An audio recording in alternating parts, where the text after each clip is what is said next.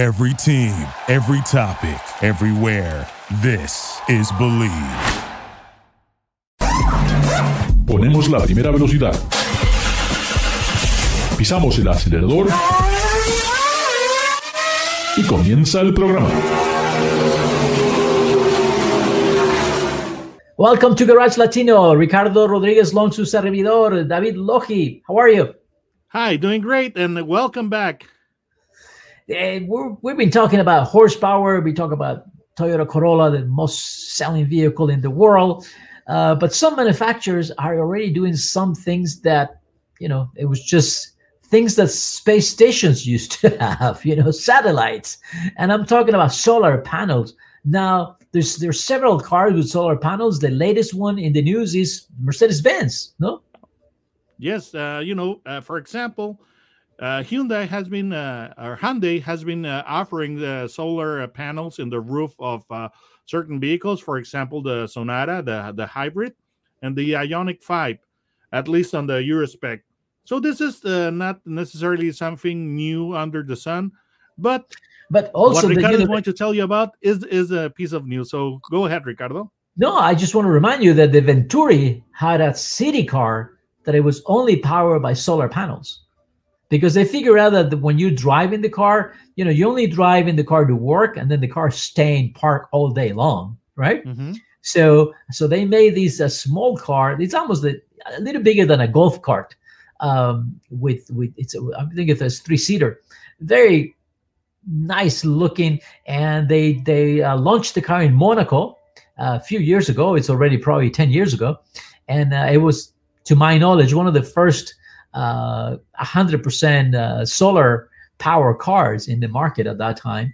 But Mercedes Benz now has this roof that supposedly is very efficient. You mentioned Hyundai. Hyundai said that the, the, the that solar roof could give an almost two miles uh, of oh, range. Oh my God! To stop the presses. but I think no, it's, I mean, it's, it's, it's not about but it's not about how far they can go because these solar panels are being used to power all the accessories not to give more power to go somewhere.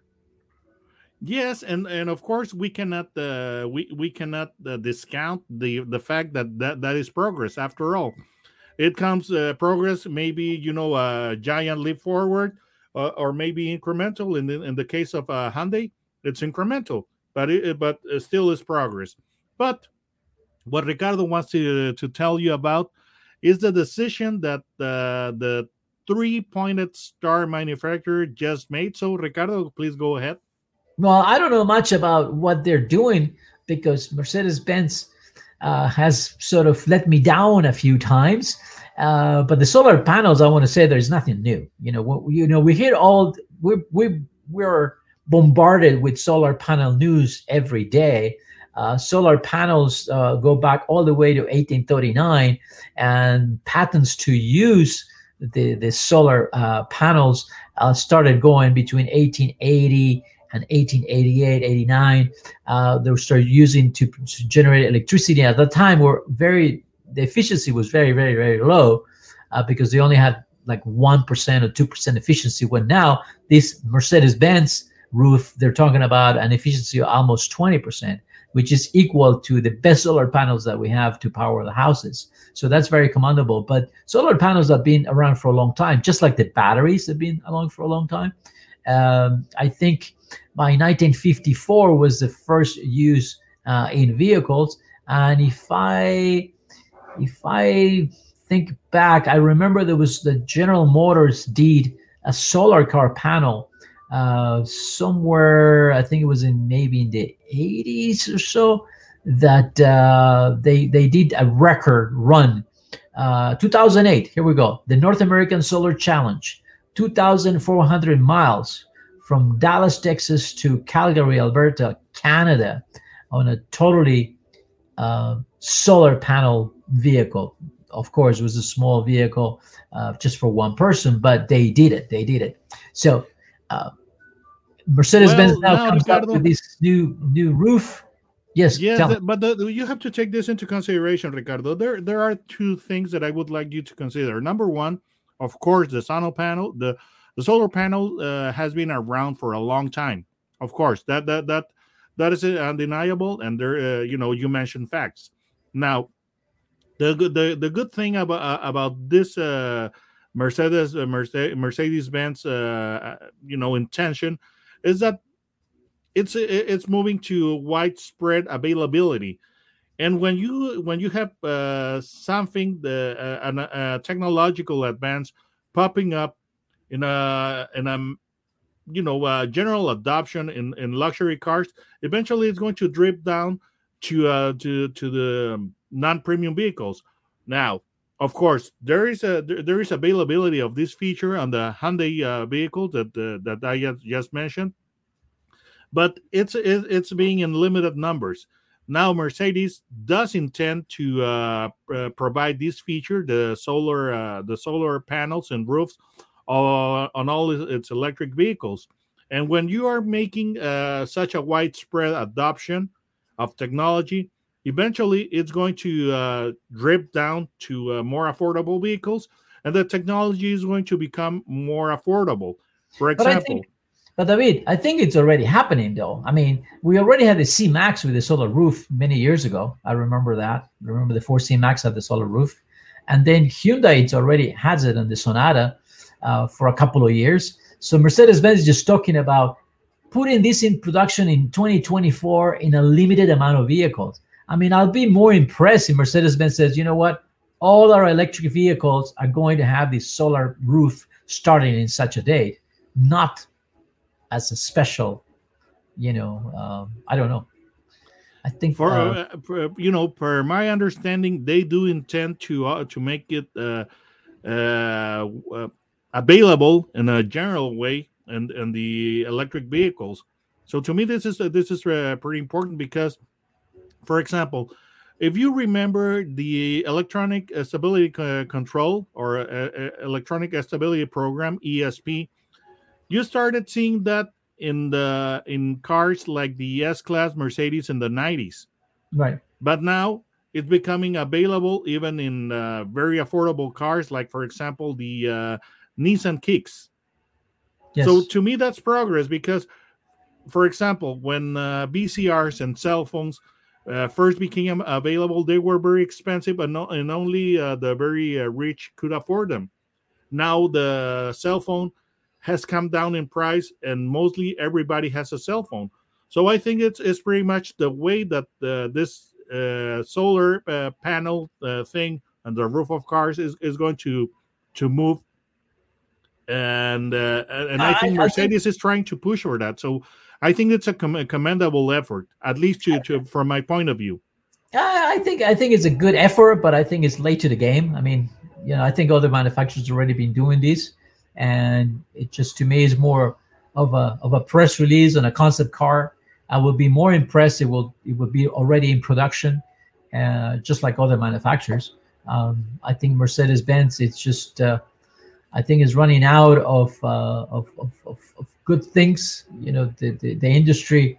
You know a lot of a lot of other cars have improved their quality. They're above the Mercedes brand, and uh, it's it's sad to see, but uh, they're they're they're lagging behind in some things, and and you things that you would expect from such a premium manufacturer, uh, you know, they're not exclusive or or or so uh, technologically advanced.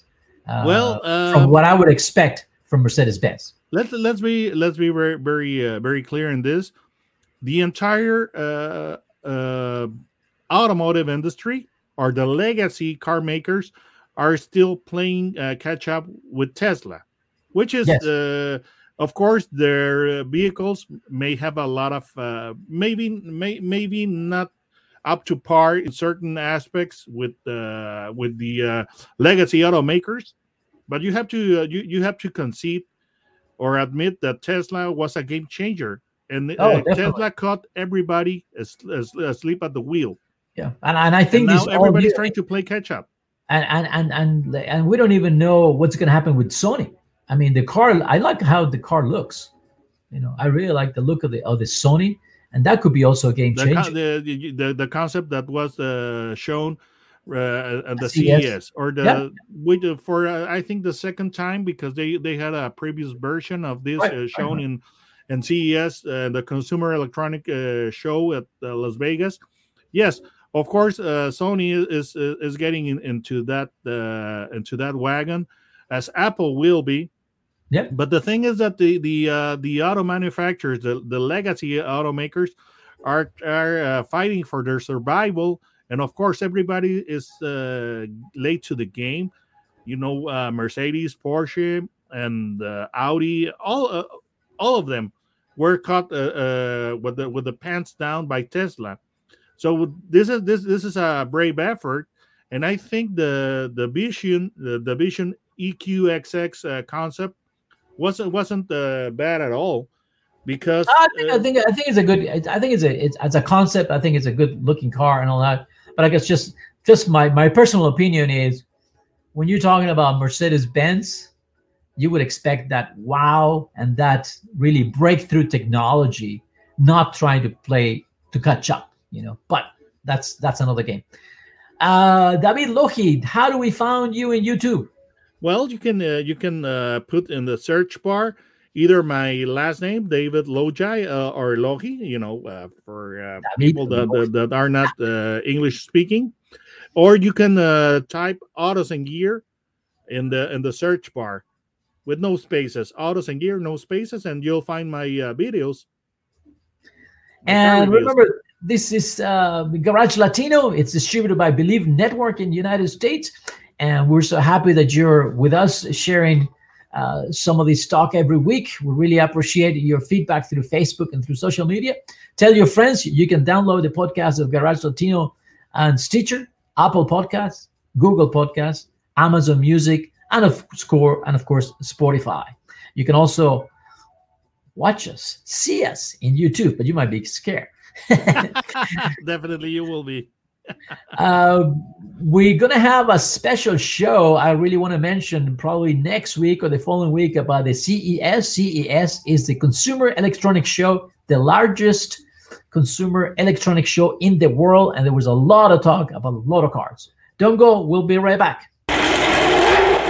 Gracias por participar con nosotros. Garage Latino sale al aire por la cadena nacional Bleav Network. Visita la página garagelatino.com, dale un like a Facebook de Garage Latino y envía tus comentarios. Garage Latino está disponible en iHeartRadio, TuneIn, Stitcher, iTunes, Luminary y por supuesto Spotify. Así que baja el podcast y compártelo con tus amigos.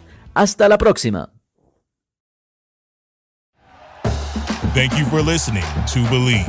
You can show support to your host by subscribing to the show and giving us a five star rating on your preferred platform. Check us out at Bleav.com and search for B L E A V on YouTube.